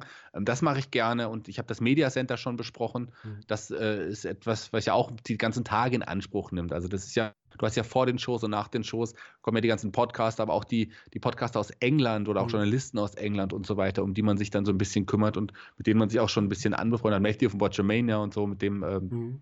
so Leute in der Art, die sind dann immer auch dabei, die betreut man, die, mit denen redet man, denen ähm, gibt man die Möglichkeit, die Wrestler auch zu interviewen und so Sachen. Das sind so Sachen, die ich hinter den, den äh, Kulissen mache. Und wie gesagt, ich habe ja schon gesagt, dass ich beim letzten Mal auch dann zum Beispiel bei Superstars of Wrestling habe ich mich um diese, um die ähm, die Show, also um die Vorbereitung kümmern, wo die, die, die Fans ihre Autogramme holen können. Mhm. Und diese Veranstaltung vorher, die habe ich dann, ähm, in diesem Jahr war ich nicht da, beim letzten Jahr betreut, da habe ich mich drum gekümmert. Oder auch Wrestling Deutschland, eher so die, die auch die, die Nebenbühnen, die Nebenshows, damit sich auch das Office dann komplett auf um ihre Hauptshows irgendwie kümmern konnte. Und das hat man mir einfach so anvertraut. Und das ist schon auch ähm, Vertrauensbeweis, weil das ist ja nicht nur eine kleine Sache, sondern das ist ja auch ein wichtiger Teil des Wochenendes oder der, der, der Show gewesen.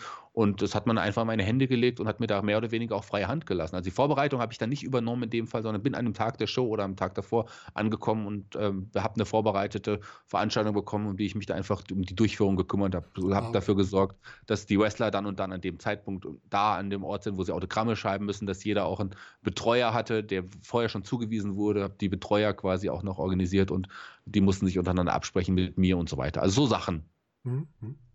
Das heißt, beim, bei vielen Sachen machst du nicht nur, wie du es gerade gesagt hast, du die Durchführung, sondern auch die Organisation außenrum. Also wenn so ein Media Center ansteht, musst du dann auch die ganzen sagen wir, die Leute einladen, äh, dann. Ja, nee, gerade das mache ich zum Beispiel dann beim Media Center ist es nicht die Vorbereitung, das macht der, der Patrick von der WXW, mhm. der ähm, macht das die ganze Vorbereitung, auch die, die Pressearbeit so ein bisschen. Er vor der Veranstaltung ins Boot, gibt mir dann die nötigen Infos, die ah, okay. ich benötige, Zeit. Also machst du dann die Moderation und halt die Durchführung beaufsichtigst du quasi. Mit, genau, Moderation macht er auch so ein bisschen auch, das, mhm. das teilen wir uns so ein bisschen. Ähm, aber erst macht er eher so in dem Fall die Vorbereitung, weil da habe ich es auch immer so ein Zeitraum, gerade Karat oder so, da ist ja äh, wo ich im Vorfeld überhaupt gar keine Zeit habe, noch irgendwas anderes vorzubereiten, weil ich da selber eine große Veranstaltungsreihe in Fulda im Grunde habe und auch danach. Und ich nehme mir einfach trotzdem ein paar Tage frei, weil mir einfach Karat total wichtig ist. So mhm. World Tag Team Festival habe ich dieses Jahr ja auch nicht geschafft. Diesmal aber aus privaten Gründen. Einer meiner beengsten Freunde hat seinen Partner geheiratet und da ging es irgendwie zeitlich, zeitlich nicht. Da war mir die Hochzeit dann doch wichtiger, weil den sehe ich auch nicht so oft und so. Das ist dann auch verständlich. Aber so, so, ähm, also das in der Regel bei der WXW, die Aftershow-Party, da kümmere ich mich auch in der Vorbereitung so ein bisschen drum. Aber ähm, die meisten Sachen werden mir dann vorbereitet, wenn ich Aufgaben bekomme. Und die, die sind ja super aufgestellt. Das schafft, das ist ja überhaupt kein mhm. Problem. Das stimmt. Also organisatorisch kann man da, glaube ich, nicht mehr meckern. Rechts und links knackst es auch da schon mal, aber das versteht, was passiert bei jeder Veranstaltung. Dass irgendwo mal was vergessen wird oder irgendwas einfach untergeht und ja, das gerade wenn passieren. du jetzt, also ich weiß jetzt gar nicht mal bei einem Beispiel, was gab. Ich meine, die Kranken Krankenausfälle oder die Ausfälle, die man jetzt bei World mhm. Technic Festival hatte, das war nicht sicherlich nicht so cool für die WXW selber. Das habe ich dann auch nur am Rande mitbekommen, weil ich nicht da war. Aber ansonsten ist es ein super, super aufgestelltes Team. Das Office ist, äh, arbeitet wirklich eng und gut miteinander. Das ist schon, das läuft schon alles perfekt. Also ich muss sagen, ähm, ich bin es ja, wenn ich eigene Veranstaltungen betreue hier in Fulda, äh, habe ich ja auch ein Team unter mir, was ich dann quasi auch rumschicke so ein bisschen. Aber ähm, da können, also da fallen mir Fehler deutlich mehr auf, weil ich ja da noch mehr involviert bin als jetzt bei einer WXW-Veranstaltung. Mhm. Da, fall, da ist es, also ich meine, klar, kleine Sachen gibt es immer, kleine Schwierigkeiten, die gibt es bei jeder Veranstaltung, sei es jetzt eine Wrestling-Veranstaltung oder ein normales Konzert. Ja, irgendwas ist immer. Ansonsten ist es ja auch langweilig, wenn alles so glatt läuft. Ja, das ist auch das, das Schwierigste in dem Beruf, in, äh, würde ich sagen, ist es halt, ähm, die, wenn Probleme auftreten, also nicht das Schwierigste, aber das Wichtigste, wenn Probleme auftreten, diese Probleme einfach eine Lösung, eine Lösung zu finden. Mhm. Und ähm, ich glaube, das kann ich auch ganz gut Lösungen finden und von daher äh, stresst mich das auch nicht sowas, gar nicht. Ja, ist doch schön. Ein wichtiger Punkt, den du jetzt schon ein paar Mal angesprochen hast, worüber wir uns halt auch kennen, ist das ganze Podcast-Geschäft. Wie bist du ins Podcast-Geschäft reingewachsen und wie hat sich dein Spektrum dann peu à peu weiterentwickelt? Ja, also mittlerweile bin ich ja quasi eine, eine Podcast-Hure, bin überall auch mal so da und da aktiv, kann man so sagen und ähm, habe ja diverse eigene Podcasts auch. Aber angefangen hat es irgendwie, dass ich ja Podcast gehört habe und das irgendwie ganz toll fand. Zum Podcast, ich habe dann irgendwie Pro West und, und Power Wrestling Podcast irgendwie gehört. Mhm. Und dann aber habe ich mir gedacht, eigentlich, also ich meine, ich mache ja sehr viel auch auf der Bühne. Ähm, eigentlich könnte, und ich kenne mich im Wrestling im Grunde aus, eigentlich könnte ich ja auch bei Wrestling-Podcasts mitmachen. Und habe dann auch über die WXW dann noch Tim Petrowski, den Reiseleiter Tim, und äh, kennengelernt und mhm. bin dann auch bei, den kennst du ja mittlerweile auch ganz gut. Ja, richtig. Und bin dann auch ähm, ja, zu GF erstmal gekommen und da ging es ja dann über europäisches Wrestling, deutsches Wrestling, haben wir viel drüber geredet. Und da bin ich relativ schnell ins enge Team reingewachsen. Damals noch waren es quasi ähm, Tim und der, und, ähm, der Flöter und, und, und ich waren damals das, eng, das enge Team. Mhm. Da waren, kamen dann noch andere Leute, Alex Lon und so, die kamen dann auch nach und nach dazu. Aber so, das war, glaube ich, erstmal so das enge Team. Und das hat auch total Spaß gemacht. Das ist dann mit ne, irgendwann auseinander auch so ein bisschen gegangen, auch weil ich jetzt wie ich das europäische und auch das deutsche Wrestling gar nicht so arg verfolge. Klar, die WXW, aber ähm, das war es auch schon. Also ansonsten habe ich jetzt nicht so, verfolge ich das europäische deutsche Wrestling nicht so sehr. Mhm. Deswegen war das dann auch nicht wirklich so mein Zuhause. Und dann habe ich irgendwann mal den Olaf kennengelernt, weil ich habe dann auch angefangen, Headlock zu hören und habe dem Olaf gesagt, hier, ähm, ich wäre eine gute Bereicherung für dein Team. So, und äh, ja, habe ja auch recht gehabt, würde ich sagen. Und ähm, das hat dann auch Olaf, glaube ich, relativ schnell eingesehen. Und äh, die anderen im Team fanden mich ähm, überraschenderweise auch relativ schnell sehr nett. Ich habe ja auch eine eigene Art, einen eigenen Humor irgendwie. Damit mhm. kommt auch nicht immer jeder zurecht, aber das mochten eigentlich die meisten dann. Und dann bin ich relativ schnell auch ins Team gewachsen und habe da jetzt auch, auch große Aufgaben übernommen. Dann habe ich ja ab und an auch bei Power Wrestling noch gemacht und gerade habe ich dadurch auch den Markus Holzer kennengelernt und wir haben auch noch unsere gemeinsame Leidenschaft für andere Nerd-Themen entdeckt außerhalb des Wrestlings und haben dadurch dann auch den Podcast Die Giganten gegründet, der sich ja mit ja wirklich Themen 80er Jahre, Serien, Action, wirklich so Trash-Themen, Nerd-Themen, Comics, ähm, Sci-Fi-Sachen, ähm, Hörspielen, und so weiter beschäftigt und, mhm. und ähm, ja, und äh, haben, haben wir auch zum Laufen bekommen. Und wenn ihr den, die Giganten noch nicht kennt, liebe Hörer, hört sie euch mal an. Das lohnt sich nämlich. Das ist mein, mein Baby, das was total Spaß macht und das ist auch total schön. Und Headlock ist gewachsen, Headlock ist extrem gewachsen. Da mhm. bin ich halt auch, äh, wie gesagt, ein großer Teil von. Und dann hat der Perky, den, der Jonathan, ähm, mich mal angesprochen, dass er jetzt Spotfight auch vergrößern will und mehrere Podcasts auf den Markt werfen will. Und der ist ja auch ein, ein bekannter YouTuber gewesen, den habe ich auch durch Wrestling, durch die WG und so gelernt. Und auch, wir haben uns auch super gut verstanden. Und da hat sich das auch ergeben, dass er gemeint hat, hast du nicht Lust, Teil meines Teams irgendwie zu sein? Und da übernehme ich jetzt auch die wöchentlichen NXT-Folgen, äh, die Reviews zusammen mit dem Damek, den ich vorhin auch erwähnt habe. Also das mhm. ist, wir sind auch ein neues, cooles Team. Das macht auch sehr viel Spaß. Ja, viele, viele Formate. Ähm, ich werde die alle mal verlinken in der Beschreibung, damit alle, die das interessiert, da ruhig mal reinhören können. Und ich muss sagen, ja, Headlock bin ich ja auch drüber äh, quasi an dich gekommen, sagen wir es mal so. Und äh, die Giganten, das kann ich auch komplett unterschreiben. Das ist so mein, auch so mein Guilty Pleasure Podcast. Der kommt nur viel zu selten, Shaggy. Ja, das liegt aber ein bisschen so an der Zeit. Das, das ist echt ich, so ein bisschen Problem. Ich muss mir mit Markus und ich wollen jetzt irgendwie das auch nochmal neu auf wie wir es zukünftig machen, dass es wirklich regelmäßiger ist, dass es, ähm, dass es wir auch wieder mehr Hörer gewinnen können irgendwie. Am besten bewirbt ihr uns alle und, und hört alle fleißig und äh, dann werden wir auch sicherlich auch die merken, oh, wir haben viele Hörer, die, wir werden auch die Zeit finden, das dann anders aufzustellen mhm. und es vielleicht auf jeden Fall regelmäßig irgendwie wieder zu machen. Ja, sehr gerne. Also es sind immer schöne Themen, gerade wenn man so in den 70ern, 80ern irgendwie geboren ist und dann hat man vieles, was ihr dann da abbildet, kennt man dann halt auch. Und das versetzt einen dann auch schön zurück in diese Zeit.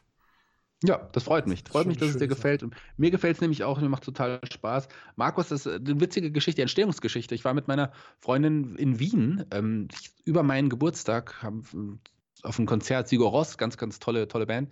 Und ähm, weil ich ja wusste, dass der Markus, wir kannten uns halt schon, ich habe das Power Wrestling Fanfest organisiert und so Sachen, mhm. wir kannten uns schon so ein bisschen und ich wusste, der Markus wohnt in Wien, da haben wir uns einfach mal so aufs, zum Abendessen getroffen und haben dann gemerkt, dass wir so viele Gemeinsamkeiten haben und haben uns super gut verstanden und haben dadurch ähm, dann ja quasi den Podcast gegründet, die Giganten.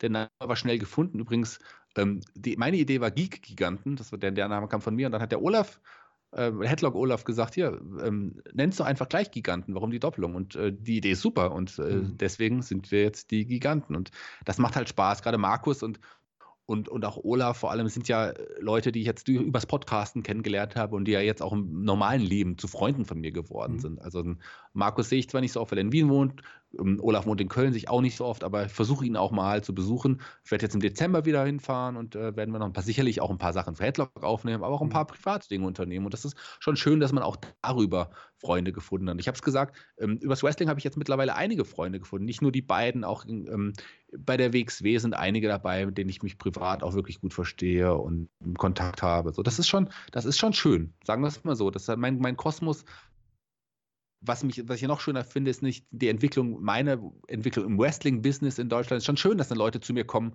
und, und auch Autogramme wollen und Fotos mit mir machen. Das ist ja auch ganz bizarr mhm. eigentlich. Ich meine, in Fulda, Fulda kennt man mich, weil ich wirklich viel auf der Bühne mache und, und auch viel im Rampenlicht stehe durch meinen Job. Aber ähm, da kommt niemand zu dir und will ein Autogramm. Aber wenn ich jetzt bei einer Wrestling-Veranstaltung bin und dann kommt jemand, das ist schon ganz geil. Das ist schon schön, das freut mich sehr. Also danke, liebe Hörer, das ehrt mich. Ich weiß nicht, womit ich das verdient habe, aber es ist auf jeden Fall eine schöne Sache. Ganz witzige Geschichte, ich glaube, ich habe die bei Headlock schon mal erzählt.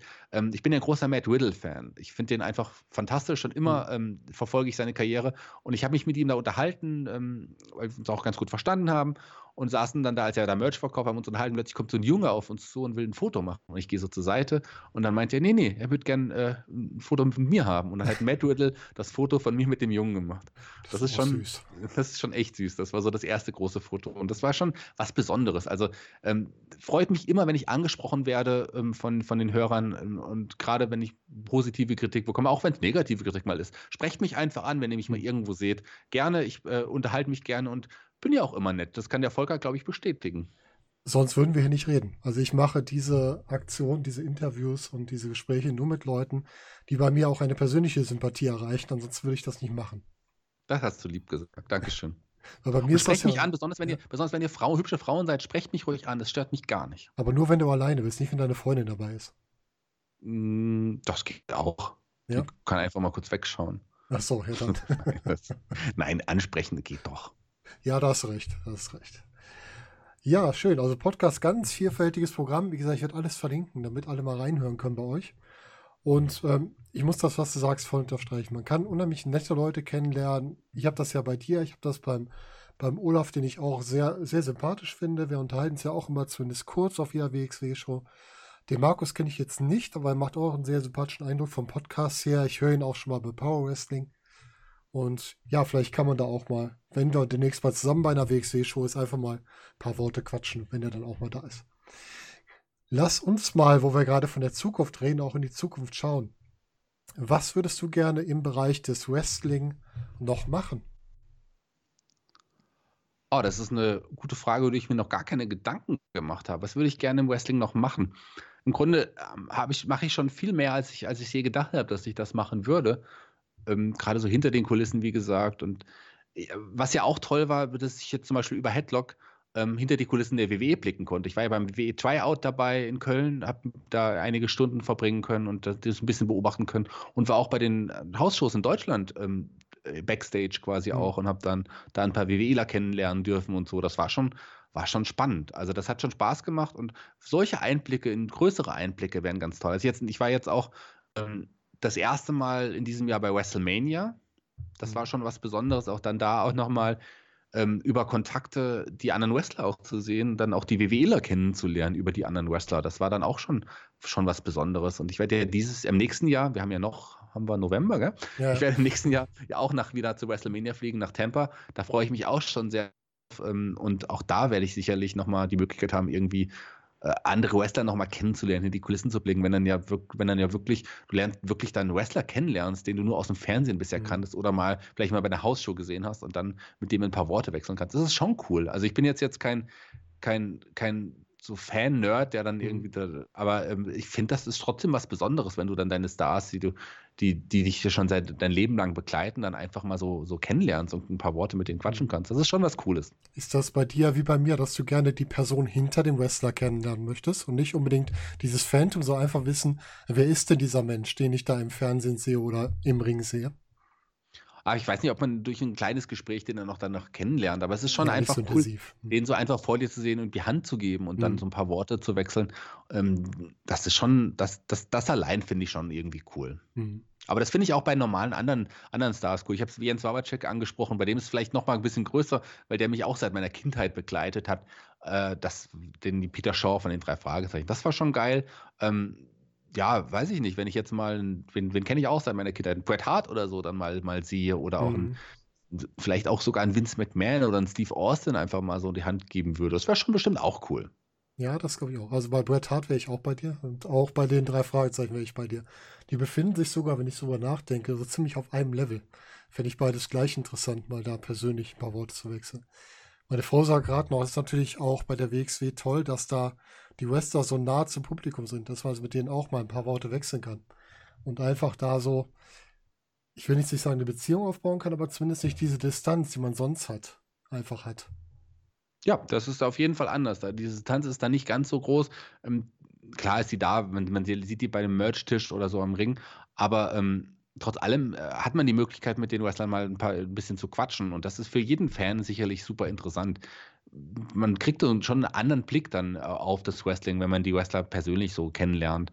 Und deswegen würde ich auch jedem raten, geht besucht Wrestling-Shows in Deutschland, besucht die WXW-Veranstaltung. Mhm. Es lohnt sich definitiv nicht nur, dass ihr gutes Wrestling seht, sondern ihr bekommt nochmal einen anderen Blick aufs Wrestling. Und ihr habt die Möglichkeit auch, die Wrestler mal wirklich so privat auch, also nicht wirklich ganz privat kennenzulernen, aber zumindest mal ein paar Worte zu quatschen und die Hand zu geben. Das ist schon toll.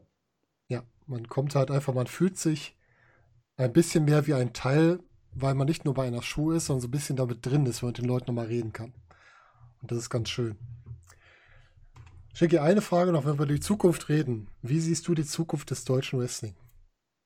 Das ist eine sehr gute Frage. Es ähm, wird sich auf jeden Fall immer weiterentwickeln. Ich glaube nicht, dass wir in den nächsten Jahren einen ähnlichen Boom erwarten dürfen, wie es Anfang der 90er oder Mitte der 90er gab in Deutschland.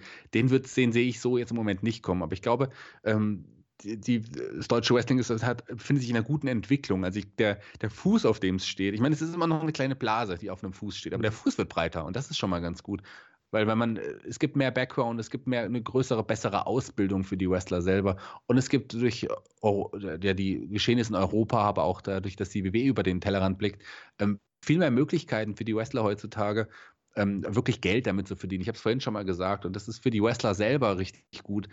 Ich weiß nicht, ob das Wrestling Mainstream nochmal anguckt, dass es jetzt in einem normalen Fernsehkanal läuft oder in einem Streamingdienst oder so, der, den jeder hat. Das wird auf jeden Fall schwieriger mit der Zeit. Aber äh, warten wir es einfach mal ab. Ich, ich, sehe nicht, dass es, äh, dass der, ja, der Boom, den, den kleinen Boom, den es im Moment immer noch gibt, dass der irgendwie abschwächt, aber der wird in etwa so auf dem Level im Moment bleiben, glaube ich, in den nächsten Jahren. Schauen wir mal. Da kannst du wohl recht haben, dass wir einfach jetzt mal ein einen Peak quasi erreicht haben und uns da halten. Ich glaube auch im Moment nicht, dass wir so diese, sagen wir mal, später 80er, Anfang 90er, diese Welle gerade kriegen. Aber wenn es irgendwann kommt, wäre es ja schön. Warten wir es einfach mal ab. Wer auf jeden ein paar Wrestler zumindest jetzt mal im Mainstream zu sehen sind in Fernsehshows, sei es mhm. jetzt eine Alpha Female oder auch mal bei den Pro-7-Shows, gab ja auch einige Wrestler, die da schon sich schon mal blicken zeigen durften und so. Ähm, aber so ist es nicht so weit, dass jeder in Deutschland weiß, dass es gutes deutsches Wrestling gibt. Das glaube ich nicht, aber ähm, ist, wenn man sich ein bisschen damit beschäftigt, wird man relativ schnell äh, blicken, dass es in Deutschland qualitativ hochwertiges Wrestling gibt, was es lohnt, sich zu besuchen. Und man muss nicht nur die amerikanischen Shows anschauen oder wie auch immer oder die japanischen Shows. Nee, schaut einfach mal im deutschen Wrestling, besucht eine Show, es lohnt sich wirklich. Genau, und wir werden immer weiter darüber berichten, darüber reden, damit es auch für die Leute immer wieder zu hören ist, dass es da was gibt. Ich werde auch weiter drüber reden und machen, das vollkommen recht. Und ich finde es auch gut, dass du jetzt auch sowas auf den Markt gebracht hast. Du erreichst sicherlich auch nochmal über, über Twitch und so weiter auch nochmal andere Leute. Mhm. Bringst den einfach Wrestling näher, das ist, kann uns allen nicht schaden. Und so, ich denke mal, wir kommen jetzt auch so langsam zum Ende. Da möchte ich mich jetzt nochmal ganz für meine Frauenwitze entschuldigen, die ich die ganze Zeit mache. Aber ähm, ich bin halt ein Ladies Man, Leute.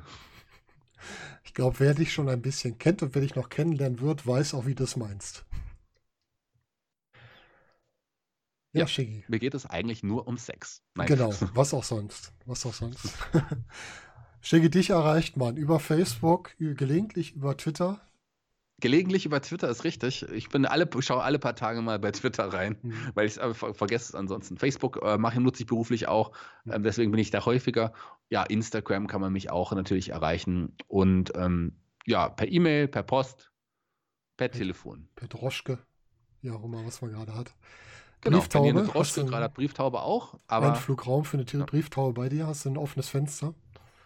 Ähm, ja, ich glaube, die Katzen würden sich freuen. Ja, aber Brieftauben, ähm, weiß ich, ist das eigentlich gut für die Tauben? Ich habe mich nie damit eher beschäftigt. Ich bin ja auch jemand, der, äh, der auf so Sachen achtet. Ich bin ja schon seit über 30 Jahren Vegetarier übrigens und so Sachen und ähm, achte auf meine Ernährung, achte auf Plastik und diesen ganzen Krams. Aber das ist ein Thema für ein anderes Mal. Wenn es euch gefallen hat, vielleicht komme ich ja noch mal zum Volker. Wir haben ja noch etliche Themen, die wir noch besprechen könnten mal. Genau, wir haben noch ganz vieles, über das wir reden wollen. Über vielleicht mal ein paar Wrestler reden, was auch immer wir da noch vor uns haben, was wir noch machen möchten. Das werden wir noch tun. Dich hört man auch bei dem Podcast von Headlock, von den Giganten, von Spotfight. Das waren so, da habe ich jemanden vergessen. Und das sind da die, wo ich zumindest regelmäßig da bin. Es kommt immer mal vor, dass ich mal bei anderen Podcasts reinschnuppere. Aber das sind meine Hauptpodcasts auf jeden Fall. Die werde ich auf jeden Fall nochmal verlinken, damit wir dich da auch drin haben. Und dann würde ich sagen, kommen wir zum Ende. Shaggy, ich möchte mich ganz herzlich bei dir bedanken, dass du da warst. Sehr, sehr gerne. Du hast mich ja schon lange gefragt, ob ich mal wirklich vorbeikomme. Ähm, war, ist wirklich ein zeitliches Problem bei mir mhm. einfach. Ihr hört, was ich alles so mache und ich habe gesagt, wie mein Tag aussieht. Und auch heute an einem Sonntag, wir nehmen das ja am Sonntag jetzt auf, mhm. für die, die es live hören, äh, klar. Ähm, auch da bin ich ja quasi kurz vor, dem auf, auf, vor der Aufnahme erst von der Veranstaltung gekommen. Also das äh, und äh, bin gestern Nacht auf einer Hochzeit gewesen, habe lange, also lange für meine Verhältnisse, 11 Uhr geschlafen, musste dann schon zur Veranstaltung mhm. und bin direkt von der Veranstaltung quasi jetzt in den Podcast gekommen. Also es ist auch nicht immer so einfach, mich irgendwie ähm, ja, vor das Mikro zu bekommen. Bei meinen genannten Podcasts habe ich immer feste Termine. Mhm. Meistens nehme ich sogar viele Sachen morgens auf, irgendwie so. Äh, weil da habe ich ja, wie gesagt, immer mal so meine, mein kleines Zeitfenster. Mhm. Ansonsten ist es die nächsten Monate schon terminiert für die anderen Podcasts zeit, zeitweise. Also das ist, äh, ist schon krass, aber so ist es halt, so ist mein Leben. Ich habe auch für nächstes Jahr zum Beispiel, im Jahr 2020, ich habe, glaube ich, noch fünf freie Samstage. Oh, das ist äh, ordentlich das ist auch, äh, das ist noch viel für einen freien Samstag. So viele hatte ich dieses Jahr nicht. Oha. Dann würde ich auch sagen, halten wir dich nicht mehr lange auf. Dir noch einen schönen Sonntagabend. Yes. Und ich würde mich freuen, wenn wir uns wieder hören. Dankeschön. Quatschen. Danke, Volker, und äh, danke euch allen. Bis bald.